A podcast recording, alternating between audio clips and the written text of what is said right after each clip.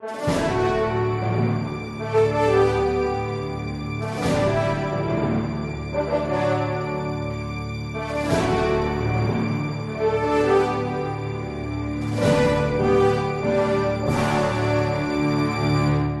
Resposta Católica de hoje, gostaríamos de explicar um pouco o funcionamento de um conclave.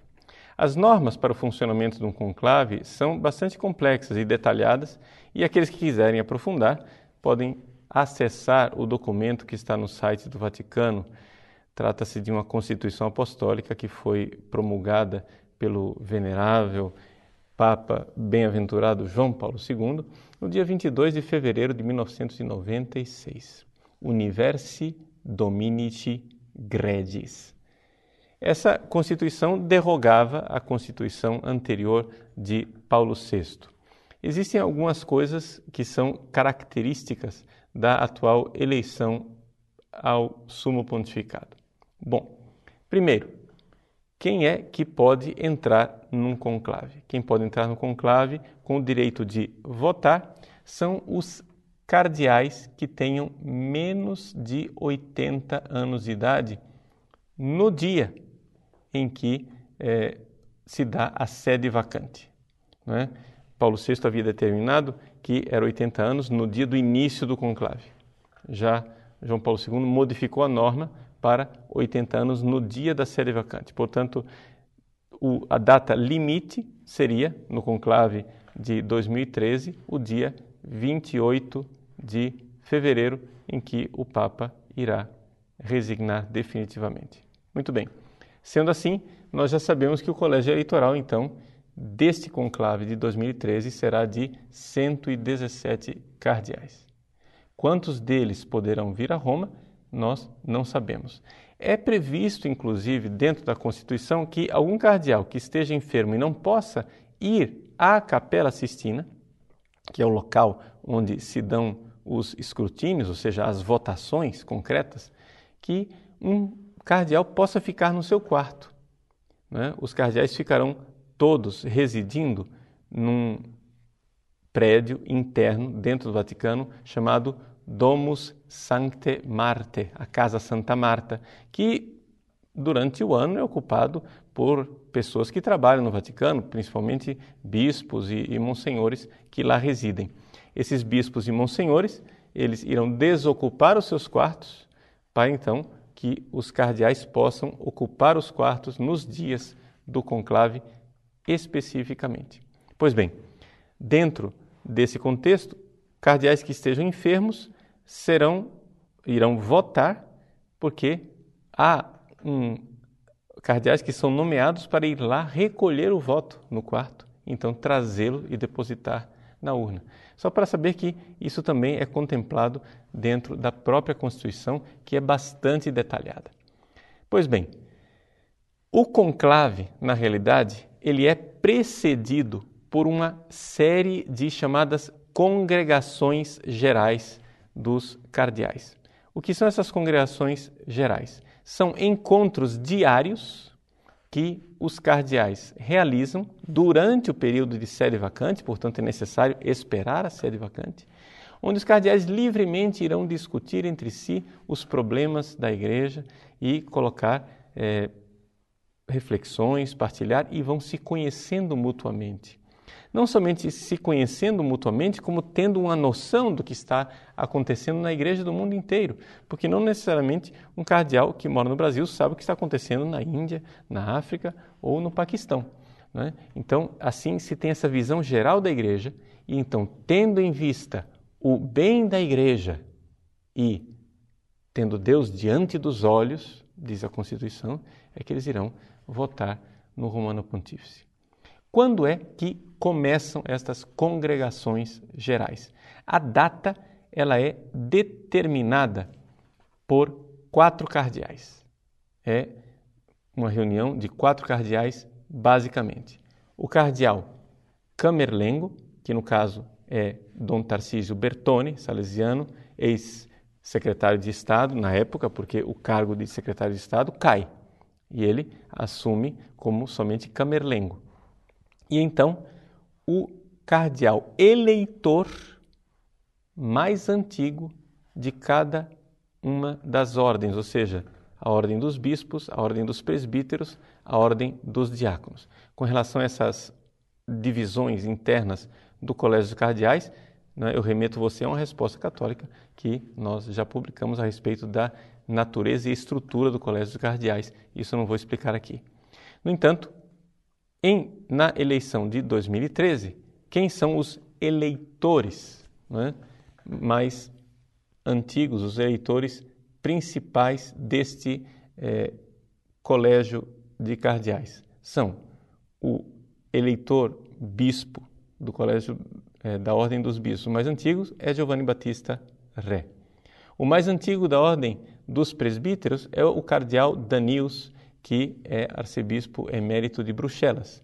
E da Ordem dos Diáconos, o mais antigo eleitor né, é o cardeal Torran, que é um cardeal da Cúria Romana, que faz parte do Pontifício Conselho para o Diálogo Interreligioso. Aliás, é o cardeal Torran que depois, quando o Papa for eleito, sairá na sacada de São Pedro para anunciar, porque esse é o papel do chamado protodiácono. Então, nós temos aqui é, títulos específicos para cada uma dessas pessoas. O cardeal-bispo mais antigo é chamado de decano, mas o decano, nesse caso da eleição de 2013, já fez 80 anos, então ele está fora. O mais antigo, então, fica o cardeal ré. O cardeal mais antigo da ordem dos presbíteros seria o chamado proto-presbítero, que no caso é um brasileiro, Dom Paulo Evaristo Arnes. Mas como ele já fez 80 anos, ele está fora da eleição, então assume o primeiro na ordem da escala, que é o cardeal Daniels da Bélgica. E o cardeal protodiácono já é, é, por sua própria idade e natureza de título, o cardeal Torran. Então, estes quatro irão se reunir e irão decidir o início das congregações gerais, uma vez que os cardeais já estejam em Roma.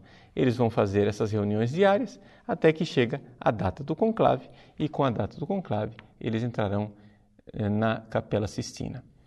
Para a entrada na Capela Sistina, se prevê, como nós recordamos bem, lá da eleição do Papa João Paulo II, a récita das ladainhas, a invocação do Espírito Santo com o Veni Creator, o juramento de cada um dos cardeais que entrará em conclave, que jura manter o segredo de obedecer à Constituição Universi Domini Gregis e tudo isso sob pena de excomunhão.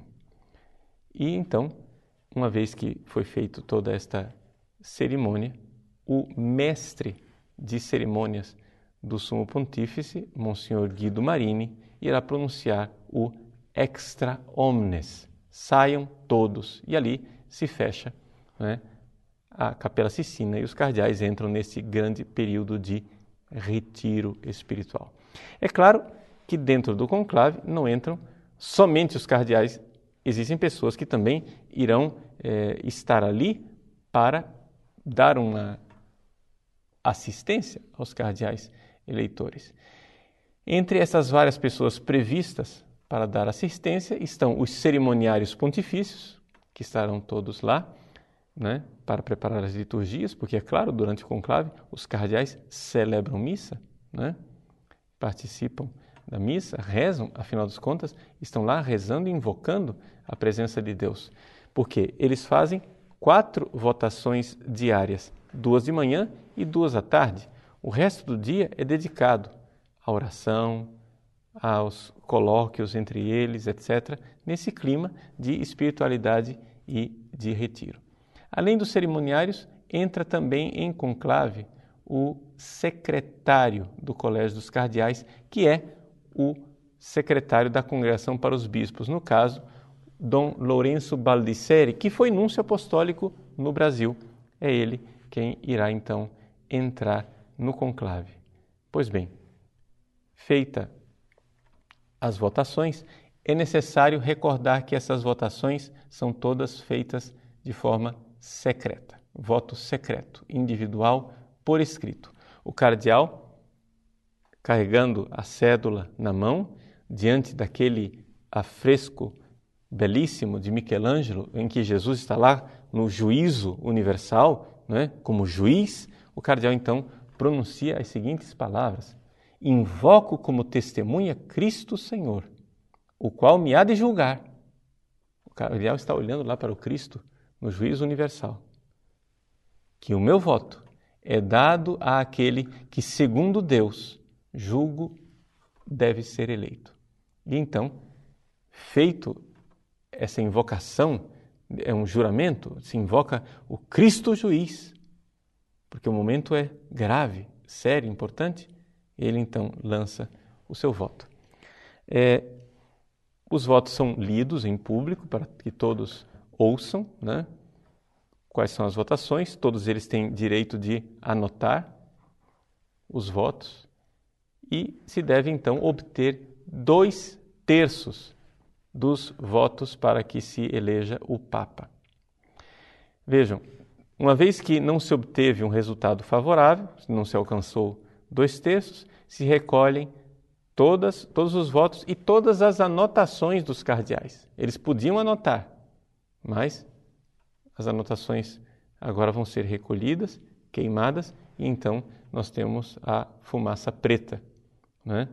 que é obtida hoje em dia através de elementos químicos. Antes se fazia a diferença da fumaça branca para a fumaça preta com é, se o, aquilo que era usado para obter a fumaça, a lenha usada para obter a fumaça, estava molhada ou não.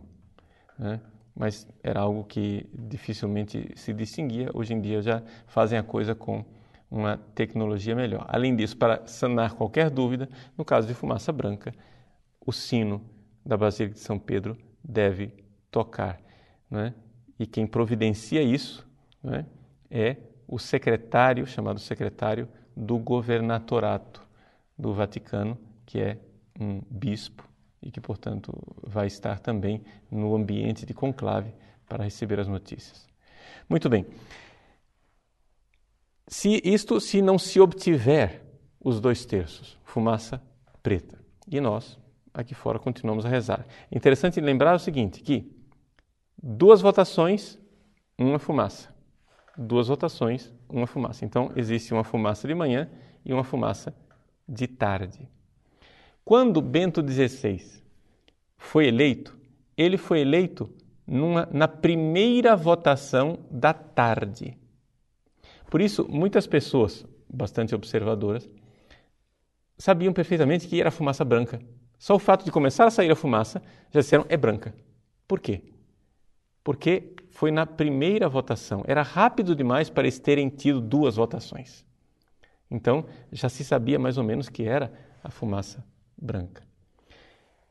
Ali se passam as votações, quatro cada dia, até que se obtenham os dois terços.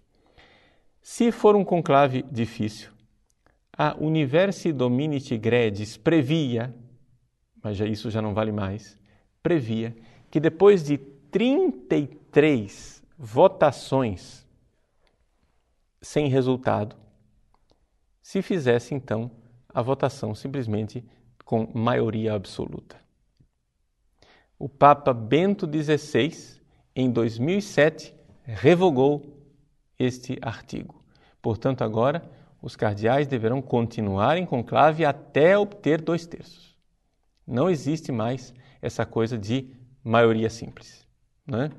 Então, eles devem continuar lá. É importante notar que, se as coisas demorarem, né, os cardeais devem interromper as votações, depois de um certo número de votos, para um dia de retiro, reflexão e oração. Provavelmente isso não acontecerá se obtém um resultado antes disso, mas é previsto que, no caso de impasse, né, que os cardeais sejam todos decididos numa direção e, e não se chegue nunca aos dois terços, é então previsto que eles interrompam para períodos de oração, para pedir a Deus luzes e para é, finalmente é, chegarem a um consenso.